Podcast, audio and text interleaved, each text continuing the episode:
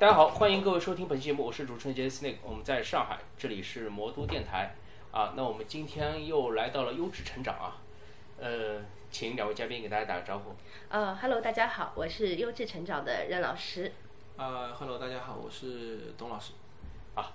欢迎两位啊。那个我们之前在有一期是也是讲儿童游戏的时候是呃一起录过一次节目。那我们今天呢，呃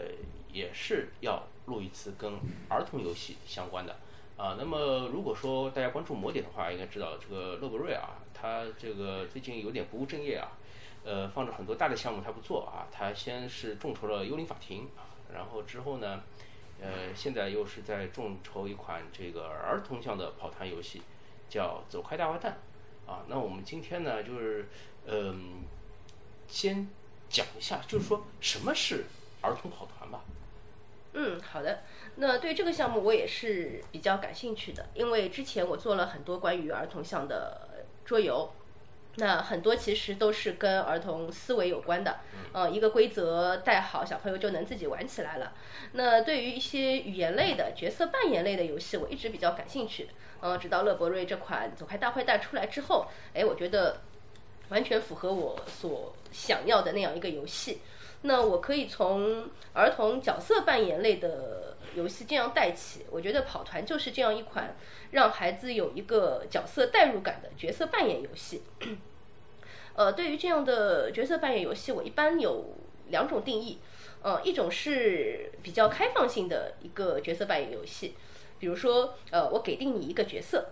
但是这个角色要做什么、说什么，啊，由你自己决定。比如像你之前说的，乐博瑞有一款游戏叫《幽灵法庭》，啊，那是一个关于孩子之间，我定义为叫辩论类的游戏。啊，它给定一个机制，说，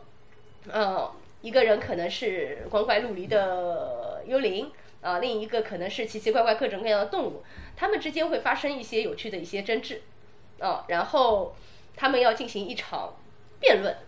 然后由法官和呃评论员、评审员啊来进行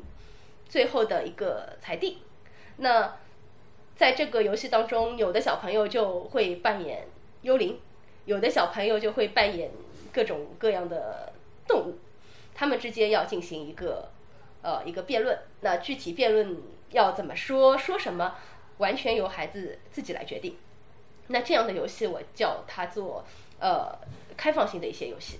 我只给到你一个角色啊，做什么你自己决定。那另一种可能就是我们常说的那个跑团类项啊，由你自己来创建一个角色。他的名字也好，他的身份数值也好，但是剧本是要跟着我的主线来走的啊。那我们更多的来说的是，呃，我注重他的一个演的一个成分，他想象的一个一个成分。呃，幽灵法庭我之前也看天猫去玩过啊。那个成人化玩的话呢，呃，就容易变成如果说双方。都是杠精的话，嗯啊，这游戏就很没意思了，对吧？但是小孩玩的话呢，他因为他的思维会比较发散一些，他会有他自己独特的一个呃视角来看待这个事物，所以说呃玩起来的话会欢乐性会更加强一些。是，包括我之前在带 一些小朋友玩的时候，他们本身的一个着眼点也会比较不一样。比如说这里面有一个剧本，他讲是嗯。一套老宅出售之后，那个幽灵依然住在那个老宅里。嗯，他觉得我住的时间长，这个老宅的所有权归我所有。但是房子的新主人觉觉得我已经把房子买下来了，所以这个房子的所有权归我。那这个幽灵就一天到晚跟他捣蛋。那这个房东新的房主就觉得很生气，所以去跟法官去打官司，要求把这个幽灵驱逐出这个房子。幽灵不服气，啊，我住的时间比比你长，凭什么把我驱逐出去？啊，然后两个小朋友就开始辩论了。有一个新房主是一个小姑娘扮演，她讲了一个非常有意思的点。她说：“这个幽灵老是在我洗澡的时候来偷看，它严重影响了我的正常生活。我觉得这是一种骚扰。” 然后法官一听，他觉得：“哎呀，对呀，不管你这个幽灵有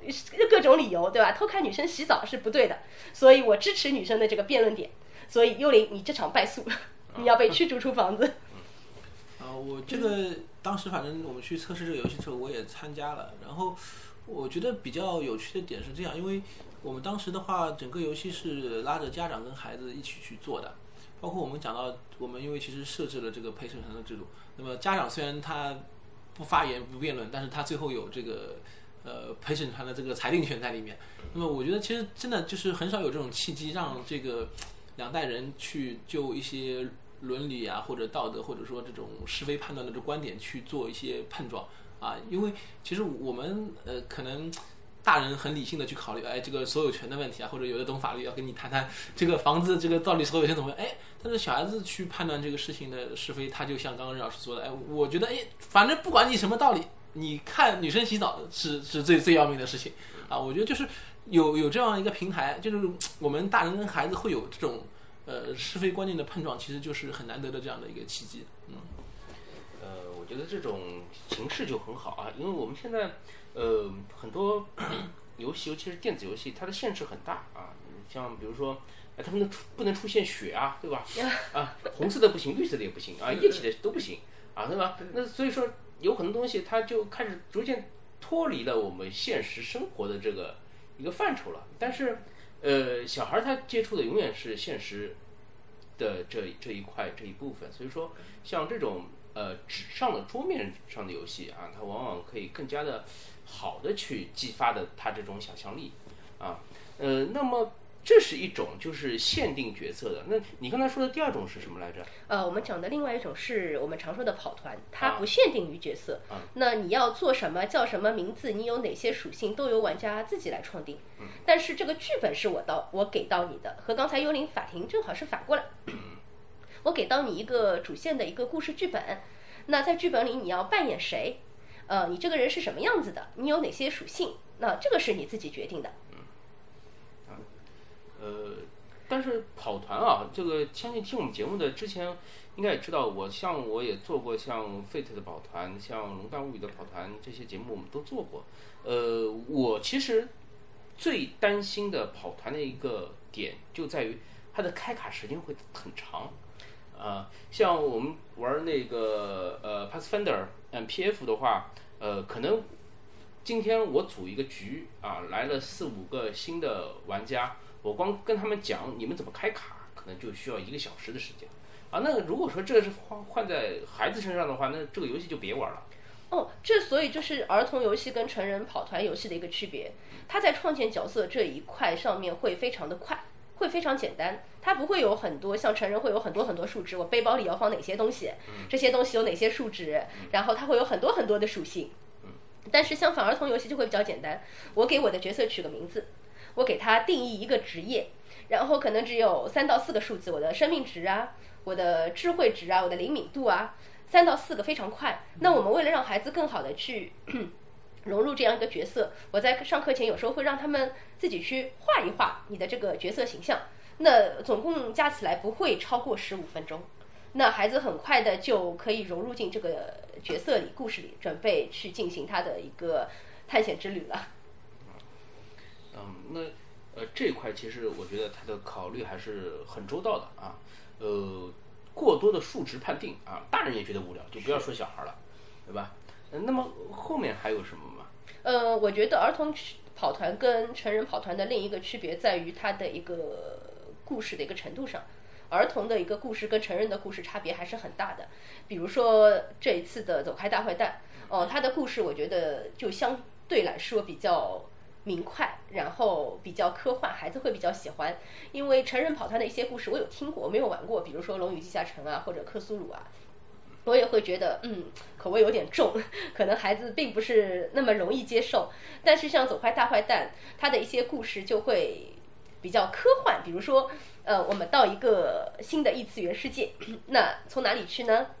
比如说我们的床底下、我们的衣柜、我们的抽屉，那可能我们小时候也会有这样的幻想：我的床底下通向了另一个世界，啊，我的书柜通向另一个世界。只是我们，呃，渐渐长大了，忘了这一份幻想。但是孩子可能有时候会想，比如说我女儿躺在床上会害怕，说妈妈床底下有怪物，那可能对她来说床底下就是另一个世界。那在儿童跑团里面，比如说走开大坏蛋，呃，他就把孩子的这样一个一份想象融入到这个故事里面。通过你的床，通过你的抽屉进入到另一个世界，然后孩子之间合作来完成这样一个任务。我觉得合作这个点也是儿童跑团跟成人跑团一个很大的区别。那成人跑团里面可能有一些是竞争的机制啊，分数值的一个比较。那儿童跑团里面更注重的是问题的解决。我们几个角色之间，我们相互合作，我们最终的任务是要去解决一个问题。比如说，他第一个故事里面说，呃，我们共同要解决的问题是帮那个风后去找到他的小宠物秀秀。那在解在帮他找朋友的这个过程当中，他们需要去解决各种各样的问题。啊，这个合作机制我觉得也是很重要的，因为呃，小孩儿他会嗯很发散的一个思维，就是一个人的话。他可能自己就把自己的这个想法给发散出来了，但是大家同时在想一个问题的时候，可能合作合作的就会往着主线的方向去进。是是的，这个这个我觉得就是呃一个促使玩家，也就是孩子玩家之间的一个合作，我觉得是很关键的一一个点。呃，也不像这个成人跑团，他很多东西其实他知道这个机制之后，他会寻找一个最优解。是啊，很多老玩家都会这样寻找个最优解啊，最终就是跑团，你只要 fireball 啊，用火球可以解决一切的问题，对吧？啊，但是呃，孩子跑团的话，他可能会嗯，会有更多的变数，更多的这种想象在里面。是，这个可能就跟主持人带起来要比较有方法。呃，然后我再说一下，就像那个走开大花蛋，它我觉得有些是针对儿童的比较好的一些设置。呃，首先他的这个职业设定啊，不像我们成人什么战士啊、法师啊、野蛮人啊，他不是，他是宇航员、警察，就是我们常规的这种生活中孩子能理解的职业。因为你像你跟一个一个比较低龄的孩子，你说什么野蛮人，什么或者某种那种什么那个叫什么矮人啊，或者这种这种种族，他他其实根本就没什么概念啊。他因为从这一点，他还是比较从孩子的这个生活的这个。身边的一些东西来出发，写的都是一些就耳熟能详的真正的这种日常职业啊。另外就是说，呃，像这个《走坏大坏蛋》这个游戏的话，它的剧本嗯总时长应该是偏短，它是单个单个小任务，它不像有些跑团连续的几个剧本一跑跑个好多天，一个剧本要跑个三四个小时啊。那这种设置我觉得呃都是比较这个倾向于这个小孩子。还有刚刚讲到这个角色卡这块，那个我记得就是。像这个走开大换的话，它的角色设置它会让孩子做一个造句，他会写，比方说我们刚刚讲的宇航员，聪明的宇航员还是野蛮的宇航员，那么这个形容词和这个后面的这个职业会对应到他的一些那个点数分配。那其实就是孩子只要说，因为其实我刚刚想到什么，我们刚刚讲这个角色扮演是个什么样的游戏，它其实有点像过家家。对吧？小孩子其实我们刚刚讲那个低龄孩子，其实过家家这种游戏形式是会伴伴随他很长一段时间的。那么我们一开始从无规则的、无意义的过家家，那么一点点，其实我们讲大人玩的跑团什么，就不就就是大人的过家家嘛。那么它就属于一个中间阶段的一个产物，它从完全无意义到有一定的意义和有一定的规则。那么呃，就是我觉得这个游戏就是说对对孩子就是他这个发展还是非常有好处。嗯，啊，那。说完这些啊，就是角色扮演，角色扮演的话，它除了角色以外，它更加重要的一点是扮演。是啊，那这个游戏在扮演上面有什么这种比较大的特色吗？呃，我我觉得首先就是说，呃，他去扮演的还是他自己心目中想象的，因为我刚刚提的那个职业的问题嘛，对吧？他会，他比如说我我的梦想是当宇航员，那么他就会，那么我们也会跟他去谈一下宇航员大概是个什么样的特质的一个人，比方说要小心谨慎啊，或者怎么怎么的，那么。我们会把这些跟他提一提，那么在他整个游戏过程中，他就应该是按照这样的一个角色背景或者性格特征去去做扮演。那么，呃，整个游戏虽然说是有有剧本，但是，呃，我个人觉得在游戏过程中还是相对开放的。我们比方说刚刚讲，哎，我们今天的任务是是要通过床底下，啊，那么你们是不是愿意进去，然后怎么样？那他其实就说这个有点 DM 的一个自由的一个一个裁定权，但是我们还是给到孩子一个充分自由。比方到了一个地方，我们会跟他形容一下，比方说这是一片森林，这前面看到一棵巨大的什么松树啊，然后那边有一个什么样的长的一个什么外星的人物啊，甚至因为像这个走开太坏呢，它的这个剧本里面有很多插插插插图啊，不像呃虽然说 DM 也有很多，呃像像那个 DND 那种也很多，但是它里面的插图就是绘画的都还比较卡通，比较少儿儿童风的。那么你你甚至可以让让那个陈竹把这个插画给到儿童看，那么那么具体你看到这个人，你是想过去攻击他，还是跟他讲话，还是呃送他个什么东西？那么这种比较开放性的选择，其实也是有一点这个扮演的这个要素里面啊。就是主线虽然是有的，但是你在每个场景里面的选择，你还是根据自己的意愿。那么我觉得这个呃一一个是他的资源自主选择，另外我们在角色设置的时候给他一些性格和背景的一些呃限制或者强调。那么我觉得这就比较强调孩子去去扮演这个东西啊。嗯，我觉得还有一点就是儿童跑团跟成人跑团区别是，我们知道跑团有一个有一块非常重要的是数值判定。嗯。啊，不管是打架也好，你做任何行动也好，都要扔骰子判定。那在儿童跑团里面，其实呃判定的成分并不是很多。哦，那可能更多的成分就在于他的眼。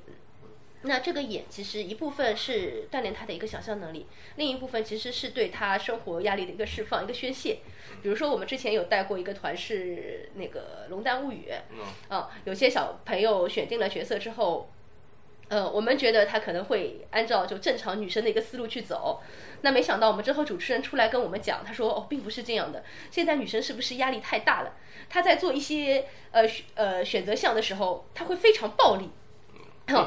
比如说呃，他接到一个坏蛋，女生她说，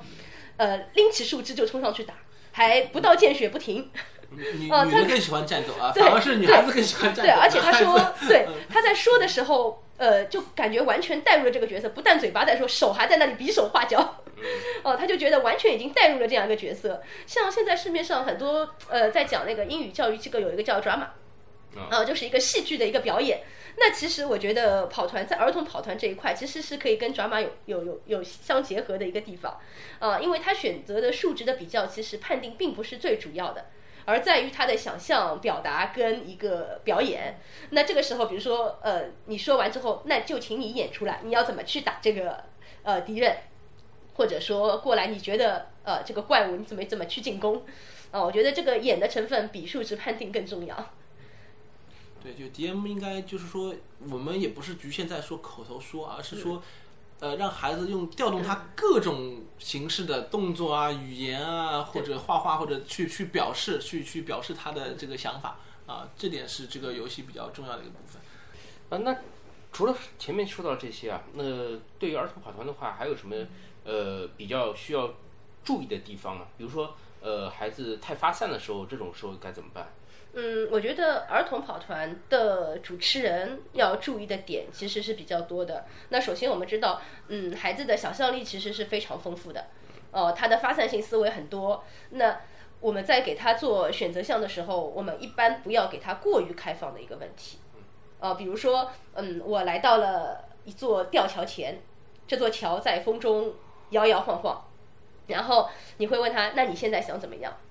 那小孩子有时候会 get 不到你的点，那你想让我怎么样？他会没有一个目标感。那这时候我们的主持人尽量给到孩子一定的选项，你准备怎么过这座桥？嗯，然后你可以给他一些提示，比如说你是一个宇航员，宇航员会飞，那你可以怎么过桥？或者说你是一个精灵，你想怎么过桥？你是一个厨师，你想怎么过桥？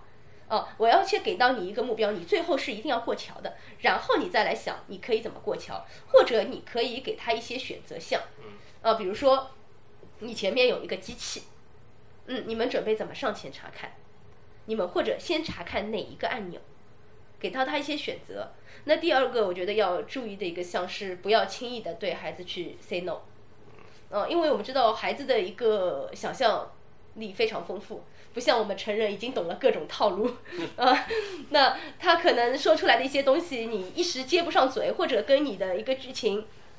差的比较远，那这时候我们尽量会去采用一些迂回的套路，啊，我们不间接否定你，但是我要把你带回故事当中。比如说，嗯，在走开大坏蛋这个故事当中，他的第一个剧本叫呃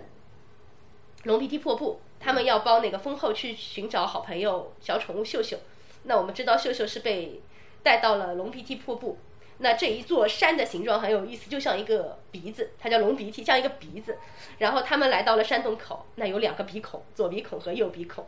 然后他就问孩子：“那你现在准备从哪个鼻孔进去呢？”那主线剧情你总要选一个进去吧。那有的孩子套路比较深，他说我是精灵，我哪个都不进，我要飞到天上查一看一下，我再说。那这个时候主持人有一下就懵掉了，嗯，好像故事情节里没有这个东西，你既不从左进也不从右进，你让我怎么说？那这个时候其实我们可以，我在带的时候就迂回了一下，我说好，那你飞上去吧。但是因为我们是在呃山里、森林里，湿气比较重，那你飞上去之后发现到处都是迷雾，你什么都不看不见，所以你没办法，只能又飞下来了。现在你选吧，从左进还是从右进？嗯，就是等于还是把他引导回来。对你还是要带回来，因为小孩子不像我们明白很多套路，他会有自己的一个想象力。你一味的对他 say no，你会限制他的这种想象。那下次再轮到他的时候，他就会去想，他就会去猜你到底要我做什么，而丧失了自己去解决问题的这样一个能力。啊，那最后一个，我觉得，嗯，在带儿童团的时候，我觉得要注意的就是让他们要去演。他们不是在做像大人做一个数值判定，他要做的是自己从语言表达也好，从动作也好，他要学会去演出他这个角色。我碰到有些孩子一开始来玩这个游戏的时候，他会很拘谨，你问他什么，他就回答你一个字左或者右，然后问要不要上桥上。哦，那这个时候你就可以把他你的选择，你准备怎么上？哦，因为风很大，桥在摇，他说那我就趴着趴着上爬过去。那我说，那你要么演出来这样爬过去，要么你用你的句子说出来，啊，那是肢体动作表演也好，丰富的语言表达也好，都对他的各个能力是有所提升的。呃，我刚刚也想到一点，其实，呃，因为这其实角色扮演游戏相当于是一种即兴表演嘛。那个虽然有主线剧本，但是我们经常也是会碰到，就刚刚任老师也说了，孩子会有一些出乎你意料的一些反应。呃，那其实有时候，因为我刚想，我们其实还带过一个跑团游戏，叫那个《龙丹物语》嘛。呃，孩子有时候他的一些选择，可能会让家长觉得，从道德或者说是非观念来说不不适宜。比方说我们刚刚讲的，这小孩子看到人就说我要跟他打，我要跟他打。啊，那么这种时候，家长我们的建议是啊，因为有些家长就说你不能，或者说有有些家长就直很直白的表达出他自己的这个是非判断标准，说你这样做是错误的。那么我们的建议就是说。就像刚那个任老师说，不要 say no。那么，呃，但是有些就是说，呃，大众化的一些道德标准怎么样给到孩子呢？那就是说，我们要通过一些事情的，我个人的建议啊，就是通过新你你后面安排一些事情的一个结果，比方说你去，甚至有时候孩孩子说我要杀掉那个角色。那么，那么，其实反过来说，这个表演的过程是说让孩子领悟，就是说你这么做的后果到底会是怎么样？你会损失什么？你会呃失去什么？那么我们还是说迂回的。从从结果的让让他去去领会这种呃我们说的这种道德或者社会标准具体的意义在哪里啊？这也是我觉得是很重要。因为我我感受比较深，就是我们在那个龙丹物语的时候，呃，我们当时是说给到孩子的任务是去山顶上摘一朵花，嗯，啊摘回来给到那个商人，商人会出高价收购。那么我们到了山顶，碰到一个老人跟我们说，这是世界上仅存的最后一朵，就是。那个花名我忘了，反正就是很稀有的 红花，它就叫红花。红花啊，如果你把它就是呃完全摘掉，那么可能这个花就就灭绝了。那么孩子当时就是面临这个选择。那那有些孩子就那我为了完成目标嘛，对吧？目标说让我我摘，我就或者成人来说啊，可能更加直接一点。那我摘了下去能换钱，换钱之后能买买装备，那怎么怎么样？还有不摘之理吗，对吧？那孩子哎，最后他们怎么怎么说呢？哦，他们说那个商人说要的是花瓣，嗯花瓣就能酿花酱，但是花的授粉其实是花蕊花心。他说我只要一点点花瓣，我花蕊花心不摘，它还是可以授粉，明年还是会有。所以他们最后拿了一点点花瓣，也没有影响这朵花。对，就是孩子很多就道德方面他自己的判断，那么最终呃会得到，就是我们的引导可以通过结果，而不是直接说不，你你这样不对啊，或者是我们可以引发孩子去思考有没有除了 A 方案 B 方案，可不可以有 C 方案呢？啊，就成人的话就比较简单，摘或不摘嘛，那也我可以摘一点点，对吧？不把它摘死，那孩子最后能想到这一点，我觉得就这个是整个游戏带给孩子就是最大的一种收获啊。这也是就是就我们说城主或者说这个游戏主持人他的一个呃自由裁定的一个应用的一个一个例子。对他们往往会有自己的一套想法，呃，去寻找一个他们自己觉得可以接受的一个最优解。呃，那么今天也聊了不少啊，这个关于呃儿童跑团，它跟传统的成人跑团这边还是有很大的区别啊。不作为呃玩家也好，作为这个 DM 来说也好，呃要注意的点其实还是很不一样的。呃，那么也很有幸啊，这个乐布瑞他们最近啊、其实也说了好几年了，走开大坏蛋这个项目，呃，也是当年有得到过金奇克奖的吧，我记得，呃，是终于可以正式的引进到国内啊，目前是在淘宝啊，在魔点上面进行众筹啊，那么包括我们前面有介绍到的这个《幽灵法庭》和呃《龙荡物语》啊，之前也是呃在某点上众筹过啊，现在在淘宝上面应该也有零售啊。那么感兴趣的朋友呢，可以去关注一下啊，去关注一下。呃，众筹的话应该还有一段的时间啊。再次感谢两位啊做客我们节目啊，为我们介绍了呃儿童跑团以及呃像走开大坏蛋这样那个乐布瑞出品的优秀的游戏啊，感谢二位嗯，好，谢谢大家。啊，谢谢大家。啊。好，那我们今天的节目就先到这儿，各位再见。